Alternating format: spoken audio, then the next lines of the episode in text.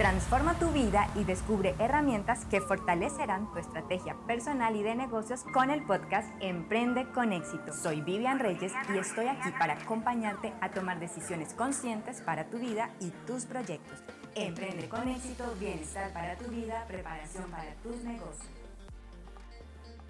Estoy muy feliz y agradecida porque en este preciso episodio estamos terminando esta fase de entrenamiento personal y de negocios. Quiero contarte que ya han sido más de 15 episodios dedicados exclusivamente a tu preparación física, mental y emocional. Así que si todavía no has escuchado los 15 episodios anteriores, te invito a escucharlos.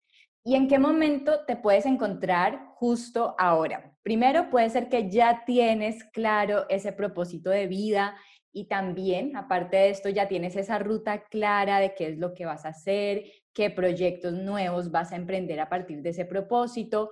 Puede ser que ya estés explorando, ya estés descubriendo ese propósito, pero la ruta o los hábitos todavía no están tan claros, todavía te ha costado empezar a incorporar esos nuevos hábitos y a formar esos nuevos hábitos en tu vida. O puede ser que aún no tienes ese propósito o tampoco tienes esos hábitos y esa disciplina para lograr los objetivos que quieres.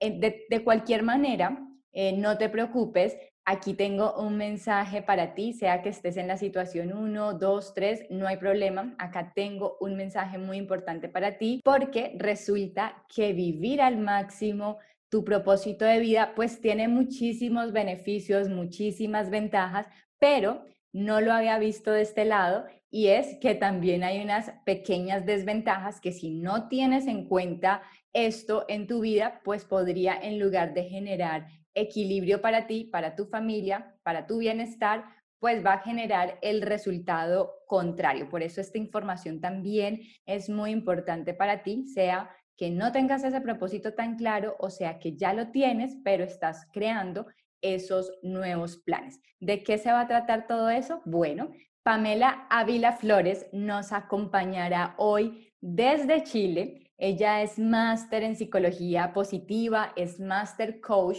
formador de formadores, docente universitaria, ingeniera de profesión, hace parte de la certificación de Coaching Corp, que fue la empresa en la cual yo me certifiqué, mi profesora que se convierte también en una amiga y esa persona que nos quiere ayudar a lograr esos objetivos tan importantes en nuestra vida y sobre todo tan importante porque nos prepara para nosotros aprender a preparar a otras personas, aportar en la transformación de la vida de otras personas.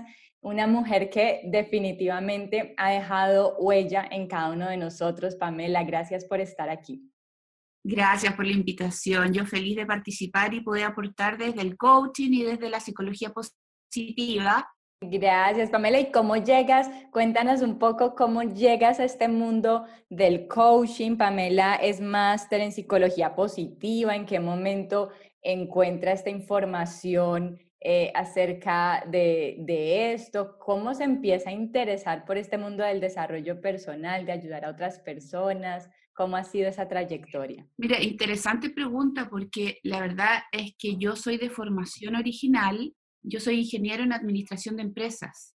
Trabajé muchos años en organizaciones, tuve cargo de responsabilidad, fui líder de equipos. Eh, sin embargo, sentía que me faltaba algo, pero algo en lo personal, que el trabajo, a pesar de que me gustaba, no me completaba, no me sentía completamente trabajando en algo con sentido, con propósito. Yo creo que llega una etapa de la vida donde uno busca el propósito. Bueno, tú hablas mucho del propósito y del sentido de la vida.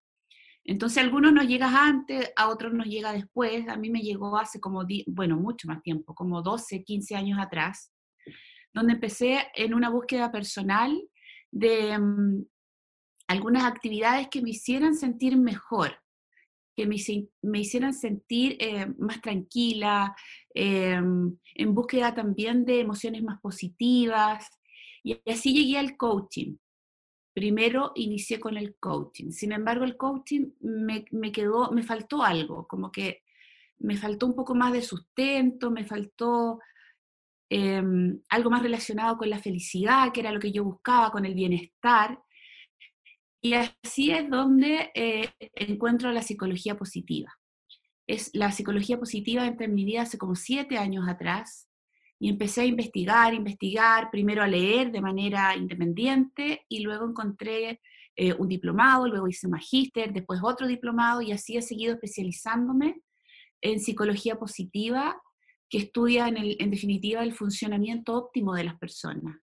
¿Cómo podemos llegar a estar mejor, a sentirnos mejor desde el lado más positivo de las emociones, mirando el vaso más lleno que vacío, y una mirada más apreciativa del ser humano, más humanista del ser humano. Así que ahí fue mi primer acercamiento hace como siete años, leyendo, investigando, eh, y bueno, una cosa lleva a la otra y después ya definitivamente me, me incorporé hace más de diez años al trabajo de acompañamiento hacia las personas. Y tú tocas un tema muy importante y que quiero aprovechar también para preguntártelo desde tu punto de vista profesional y es el propósito de vida. El propósito de vida, yo te lo cuento y yo hablo del propósito como algo que me llegó, como algo que experimento todos los días y que lo promociono, lo promuevo desde mis experiencias y desde lo que vivo. Pero, ¿qué significa el propósito de vida? Porque yo me imagino que hay estudios detrás de todo esto. Tú hablabas hay unas edades que em, las personas empiezan a, tener un sentido diferente. ¿Cuál es esa mirada desde lo profesional, desde lo científico? ¿Qué es lo que buscamos los seres humanos al final? ¿Y por qué nos damos cuenta de que unas cosas que antes pensábamos a los 20, 25 eran de una manera y después ya buscamos otras? Claro, esto tiene que ver con la madurez del ser humano, con las etapas del ciclo de la vida de las personas. Ya probablemente cuando somos eh, más jóvenes estamos buscando más bien la felicidad desde lo hedonista, desde las cosas pasajeras, la felicidad que tiene que ver con pasarlo bien. Pero cuando uno se va haciendo más adulto, va buscando un propósito que tiene que ver con el sentido de la vida, con hacerse estas preguntas como, eh, ¿por qué estoy acá? ¿Qué aporto a la sociedad? ¿Qué quiero dejar como legado? Y esas preguntas probablemente, dependiendo de la, de la madurez de la persona, se las va haciendo, eh, yo diría que de los 30 hacia arriba, incluso hay gente que se los hace mucho antes, depende de la madurez, no hay como una edad eh, exacta, hay gente que se los empieza, personas que se los empiezan a hacer muy temprana esta pregunta. Hay jóvenes hoy día, mi hija, por ejemplo, tiene 18 años, y ella ya tiene muy claro su propósito, que es aportar al, al cuidado del planeta. Por lo tanto, tiene que ver más con una conciencia eh, del, del, de sí mismo y con una conciencia también prosocial.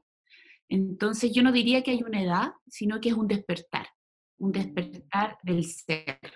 Y eso puede ocurrir antes o después, depende de tu evolución personal. Eh, a mí me llegó tal vez un poco más lento que le llegó a mi hija. ¿Ya? ¿Te Normalmente el propósito que te hace bien es un propósito colectivo, un propósito eh, prosocial. Entonces, cuando los propósitos son muy individuales, probablemente se quedan cortitos en relación al bienestar. Y mm, bueno, Víctor Frank, que es el hombre en búsqueda del sentido, su libro que, que, aporta mucho en relación a esto, él habla de que las personas que tienen sentido propósito en su vida, independientemente de sus circunstancias, son mucho más felices, porque el propósito también te vincula con las metas y con estructurar una vida con sentido. Espectacular. Y yo imagino, y tú nos dirás también, el propósito, o sea, sí se descubre en algún momento, pero de pronto tiene que ver con el contexto de esa persona, de pronto se le adelantó algún tipo de circunstancias eh, o de salud, económicas, o es cuestión de la cultura, de la familia, de la universidad, eh, para ti y según lo que también has estudiado, en, digamos, de qué depende ese descubrir o ese despertar en ese propósito? Mira, lo que tú mencionas, eh, yo conozco personas que cada una de las cosas que tú mencionas han sido sus causantes de, de, despertar su propósito, ¿ya? Eh, el propósito tiene que ver mucho también con hacer lo que más te gusta, con encontrarle sentido para lo que tú eres bueno, ¿ya? Em, encontrarle sentido a conectar tus fortalezas con tu quehacer, con, y eso que aporte ¿ya? a la sociedad. Entonces lo que se ha descubierto es que cuando tú descubres tus fortalezas, probablemente haces ese match. Y eso puede ocurrir en situaciones de adversidad, mm. probablemente en situaciones donde te pones a prueba, en situaciones donde tienes que sacar lo mejor de ti, y eso normalmente ocurre más que en los momentos felices, en los momentos adversos. Entonces probablemente vamos a encontrar más propósito en la vida en situaciones adversas, porque cuando las cosas andan bien, probablemente todo fluye em, y no nos ponemos tan a prueba. Donde surge lo mejor de nosotros es en la adversidad. Entonces, se, se, ha demostrado que ese propósito y que esas fortalezas las descubrimos más en esos momentos que son más difíciles que cuando estamos plenos y felices. Claro, exactamente. Cuando necesitamos eh, salir de una situación difícil, tenemos que poner todos nuestros recursos en juego. Genial, espectacular y también es un buen mensaje a nivel de padres, ¿cierto? Porque es importante también exponer a los hijos a, cierto tipo o grado de dificultad para que ellos puedan explorar estos recursos, para acercarlos a, a conocer cuál es el potencial que tienen. Muchas veces es como, eh, se los voy a poner todo allí para que eh, lo encuentren todo, todo, todo, todo y que no tengan que hacer el menor esfuerzo, pero también es importante ese momento de esfuerzo para que la persona pueda ponerse a prueba y explorar esos recursos. Tal cual, porque cuando todo es muy fácil, no te pones a prueba, como tú muy bien dices, no, no pones en juego lo, lo mejor de ti o tu máximo potencial. ¿te fijas?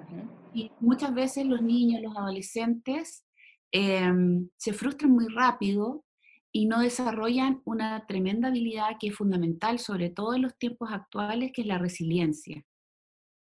Entonces, cuando tú pones en juego la resiliencia, estás poniendo también, cuando desarrollas la resiliencia, pones en juego tus recursos personales. Y desde ahí puedes empezar a ver para qué soy bueno, para qué sirvo, dónde destaco y desde ahí vas a conectar también con tu propósito de vida y con tu bienestar personal, porque cuando uno conecta con las fortalezas y el propósito, claramente que tiene una vida más plena. Y Pamela, uno de esos beneficios de encontrar el propósito, que es parte de las personas que nos están escuchando, que ya hemos venido hablando del propósito, también estamos en una fase de preparación personal, física, mental, porque esto me, dice por qué nos manda comer bien, nos dice que hagamos ejercicio, eso que tiene que ver con los negocios pero el propósito y también otras personas que han estado aquí como invitados siempre nos dicen, base fundamental de la disciplina es el propósito, porque yo tengo un para qué me levanto cada día y como una responsabilidad de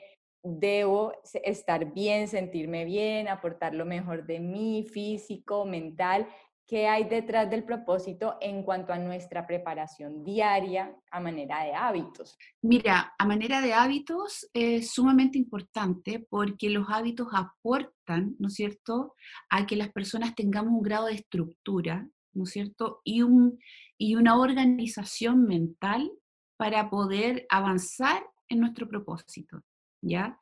Por otro lado, cuando tú dices la salud, eh, el cuidarse con la alimentación, cuidarse con el ejercicio, todos esos elementos generan en nosotros, en nuestro cerebro, ¿no es cierto?, emociones positivas, neurotransmisores que nos ayudan a funcionar mejor. Por lo tanto, las personas que se organizan, que se planifican, que se estructuran, de alguna manera eh, experimentan más emociones positivas. Y las emociones positivas ayudan a que seamos más, eh, más creativos, que tengamos mejor salud mental y física. Por lo tanto, esta organización que tú dices y estos hábitos también tienen que transformarse en hábitos de, pensamiento eh, para poder funcionar mejor.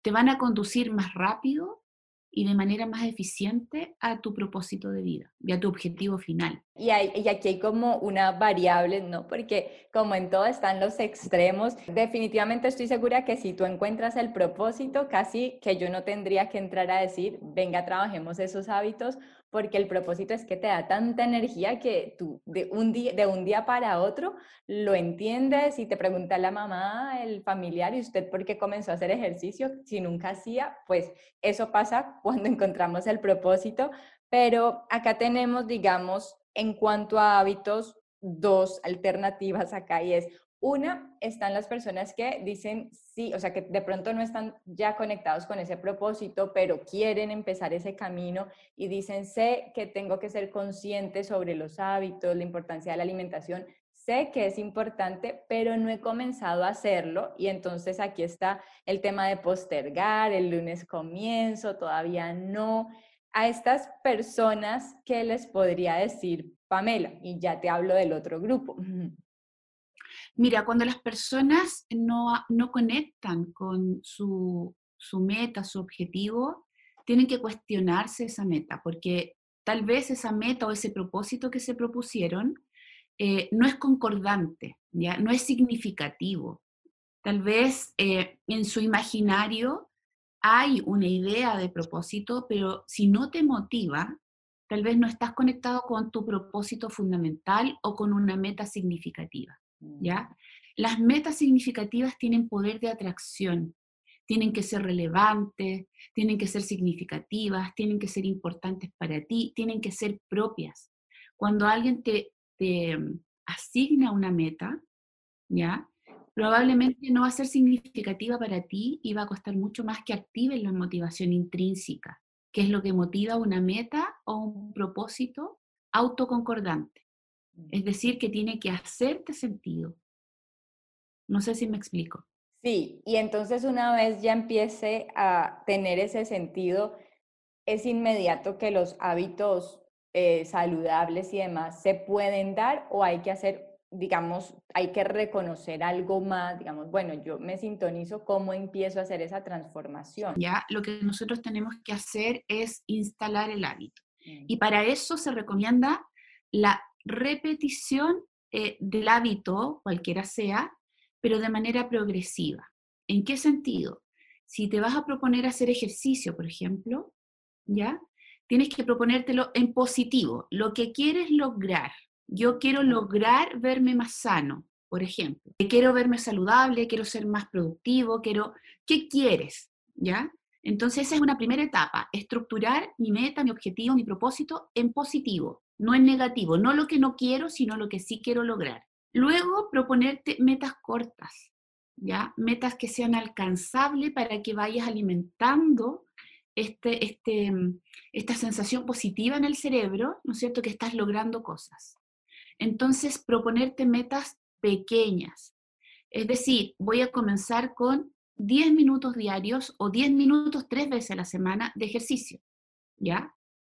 O voy a comenzar, por ejemplo, las dietas, hacer listados de lo que sí puedo comer, que es muy diferente para el cerebro. Entonces, sí, hacer listado de las cosas que sí quiero comer, de las cosas que sí quiero hacer, las cosas que me activan más, todo lo que sí yo quiero hacer. En vez de decirle al, al cerebro, no quiero todo esto, yo le digo, mira, quiero fomentar todo esto. Y eso activa la motivación. Proponerse metas cortitas y celebrar esas metas, ¿ya? Em, si vas a bajar de peso, no controlar todo el tiempo el peso, ¿ya? Sino que darte tramos de tiempo para poder ir avanzando. Luego viene la ansiedad si en tres días no bajaste de peso. Y probablemente en tres días no lo vas a lograr, ¿te fijas? Entonces, proponerte metas de corto plazo, en positivo, y de ahí ir aumentando progresivamente em, los alimentos que vas a dejar fuera, incorporar otros. Yo siempre hablo de, en vez de dejar fuera, dejar de comer, incorporar alimentos saludables. Como reemplazar. Reemplazar, usar un lenguaje más inclusivo dentro de em, la estructuración de las metas. En vez de decir, todo esto no puedes comer, todo esto sí puedes comer vas a reemplazar esto por esto, ¿ya? No, porque si, probablemente si nos ponemos desde el no, eh, o desde la restricción va a ser muy poco motivador para la persona. Y entonces viene el otro grupo de personas que tengo que ya empiezan, encuentran el propósito, encuentran esa disciplina, los hábitos y encuentran que es tan encantador y tan apasionante el cumplir estos objetivos, el obtener resultados, que se empieza a convertir casi en una obsesión. ¿Qué pasa cuando ya me empiezo a convertir en este acumulador de logros después de haber encontrado el objetivo? ¿Qué pasa con ya los que son muy activos, cumplidores de metas, están viviendo el propósito, sí son muy felices, pero ¿qué puede pasar allí? Mira, qué interesante lo que mencionas, porque sí ocurre, y de hecho en la psicología positiva se descubrió que existe la pasión armoniosa y la pasión obsesiva, que es lo que tú dices, que no me permite parar. Y ahí se transforma en algo un poquito enfermizo, un poquito, eh, no sé si enfermiza es la palabra correcta, pero como es obsesiva, finalmente te limita a hacer otras cosas y puede afectar tu salud mental. Por lo mm. tanto, una buena pasión o una pasión armoniosa tiene un justo equilibrio que me permite, ¿no es cierto?, tener dominio de la situación eh, y no obsesionarme solo haciendo eso porque probablemente voy a dejar de lado otras cosas y, finalmente me voy a terminar em, enfermando o gatillando emociones negativas en mi vida porque lo que estoy buscando es el logro permanente y no disfrutar el proceso. Y lo que invita a la pasión armoniosa es disfrutar el proceso independientemente del resultado. Tiene que ser una pasión ecológica, diría yo. Una, una, pasión que sea armoniosa con, con los distintos ámbitos de tu vida. Y me ha pasado también a mí el tema de, bueno, yo sé que en algunos momentos hay que parar y si no paro yo, el cuerpo me lo pone, o sea, o me da una gripa o algo y yo digo, Vivian te está hablando porque a veces, claro, es que es encantador, pero también tengo a mis emprendedores que hoy no dormí o puedo acostarme a las 4 de la mañana haciendo eso y me encanta hacerlo, pero esto vuelve nuevamente a afectar el, la parte del ejercicio, de la alimentación y es parte de, evitar estos círculos viciosos que es como el mensaje que, que, tú nos dejas hoy y que es fundamental y el equilibrio, ante todo el equilibrio. Exacto, buscar el equilibrio porque todos los excesos son malos. Mm. Todos los excesos finalmente terminan de alguna manera afectando nuestro cuerpo, afectando nuestra salud mental, nuestra salud física,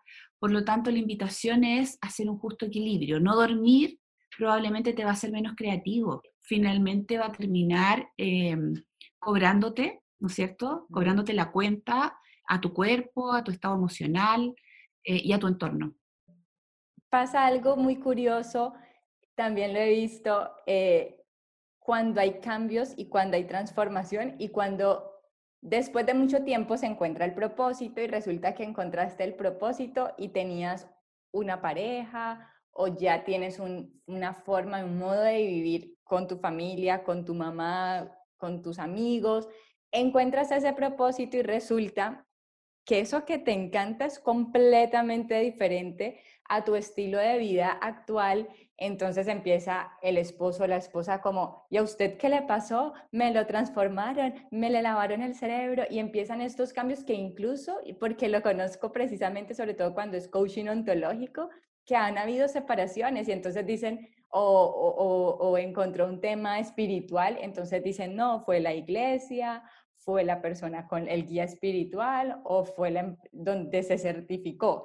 ¿Qué pasa con esos cambios y qué tendríamos que entender y comunicar cuando vamos a vivir estos procesos y cómo lo podemos hacer asimilable para la familia? Porque acá yo les digo también, y dentro de lo que les escribo en las lecciones, hay que comunicar cuando voy a empezar un proceso de transformación, cuando voy a modificar mi alimentación, voy a incorporar ahora el ejercicio, cómo afecta esto a la familia, cómo se hace entendible para evitar o esas rupturas o qué pasa si uno descubre que iban por caminos diferentes. Mira, puede pasar que efectivamente dentro de este descubrimiento eh, tú te des cuenta que vas por un camino diferente a tu pareja. Entonces, claro, como los propósitos son individuales, ¿no es cierto? Yo tengo que de alguna manera darle la libertad a la otra persona de poder escoger también su propósito.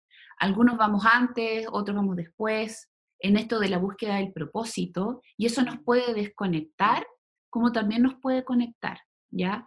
¿Qué es importante en este sentido? Es como tú bien dices, la comunicación con la pareja, la comunicación con la familia, sobre todo si hay hijos de por medio, mm.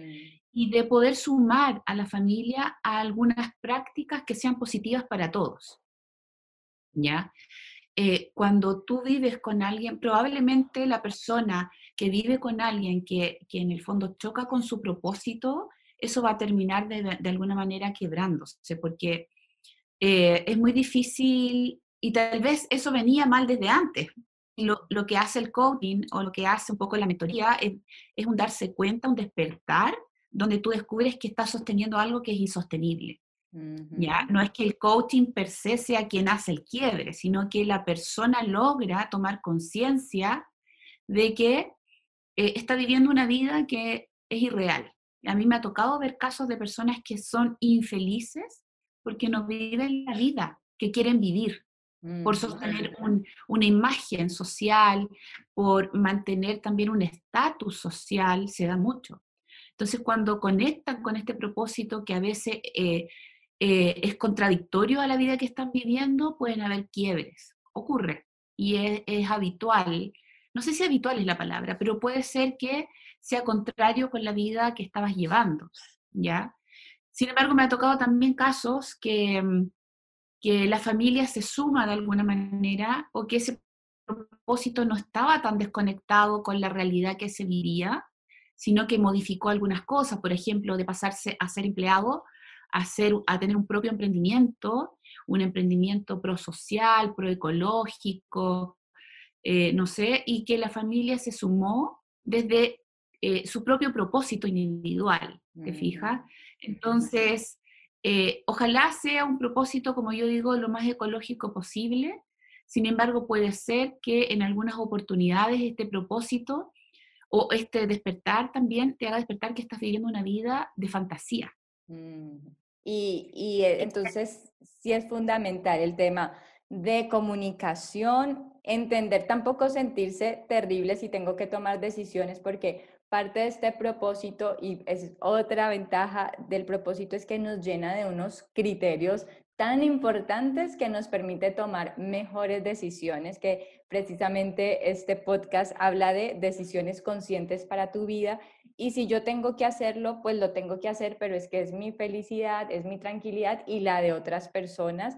Y si hay que tomar ciertas decisiones, hay que hacerlo, pero saber que la comunicación es un elemento fundamental para mis relaciones, para comunicar este cambio, esta transformación, que no les vaya a pasar pues como que yo quería hacer esto, pero todo el mundo está en contra y entonces mejor no, porque me va a sentir muy mal. Entonces es como parte del mensaje que quería también que les queda a las personas que están en esa transformación. Pamela, y ya vamos llegando al final de esta conversación tan productiva y siempre dejamos en cada episodio como un reto y mientras tú hablabas, yo decía, bueno, el reto es formularnos un reto para esta ocasión. Y si yo quisiera decirles a las personas, empecemos, si de pronto tú no vas a empezar a emprender un negocio ahora, una empresa, esto todavía no es para ti como algo como tan estructurado, hacer cuentas, planes, comencemos por un reto personal, pero que sea un reto personal que nos quede bien planteado. ¿Qué nos recomienda Pamela para organizar así. Yo tengo acá mi cuaderno y quiero ese reto de cambiar o mejorar eh, mi alimentación.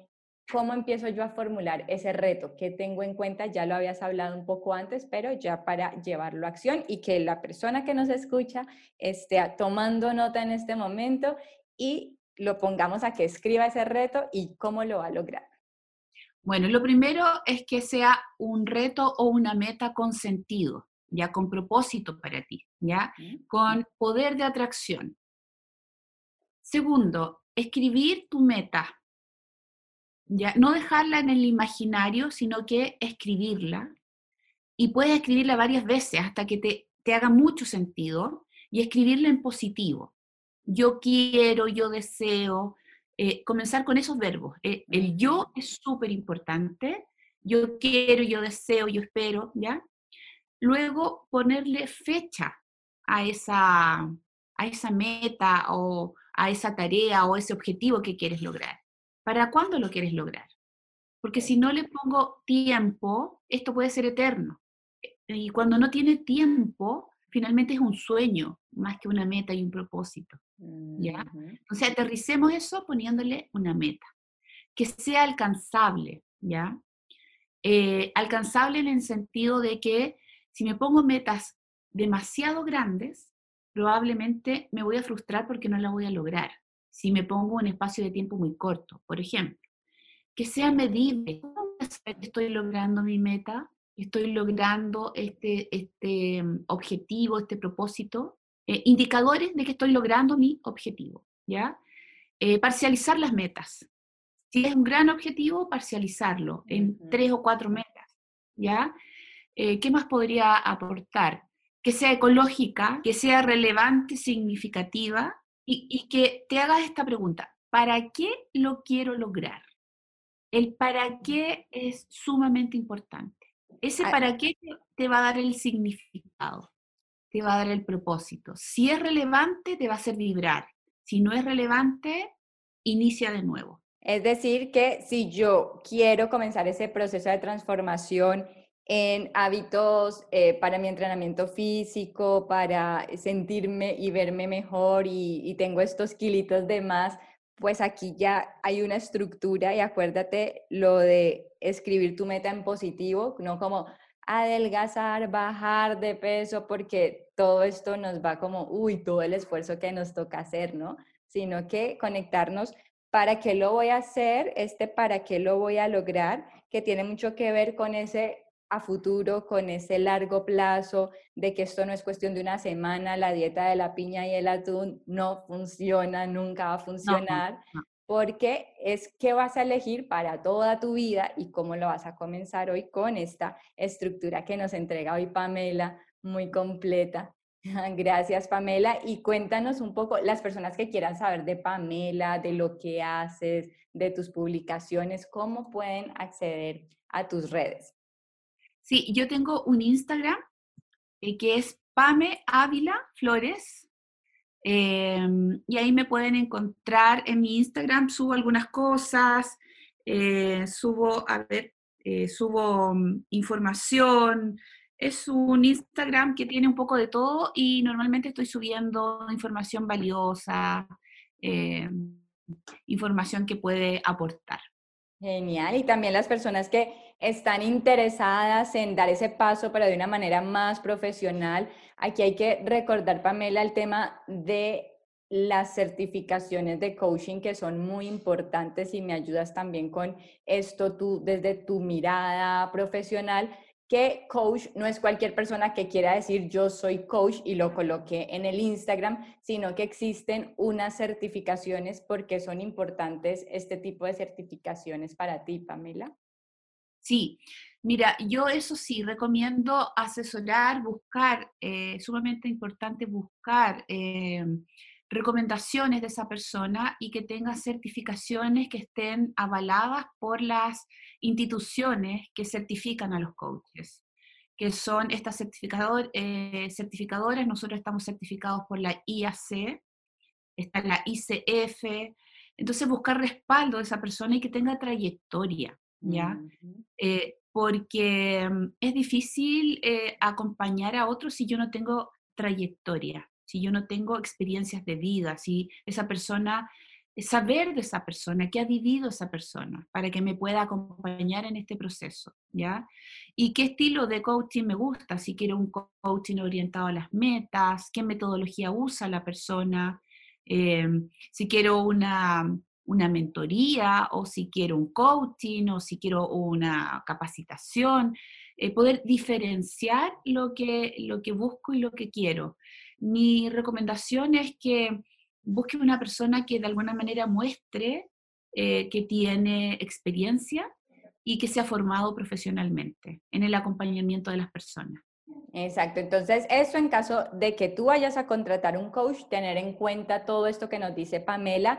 Y si quieres comenzar ese camino también, eh, recordar que esto no es cuestión de ponerle el título a las redes sociales y ya soy coach y comienzo, no, esto hay unas certificaciones, si tú tienes más dudas, más inquietudes, eh, pues nos puedes escribir o me escribes a mí o le escribes a Pamela para que te direccionemos y te entreguemos información y qué rico también tenerte en este proceso, eh, ayudándote también a que más adelante eh, formes personas y estés en, esa, en ese modo transformación y desarrollo personal. En www.coachingcoregroup.org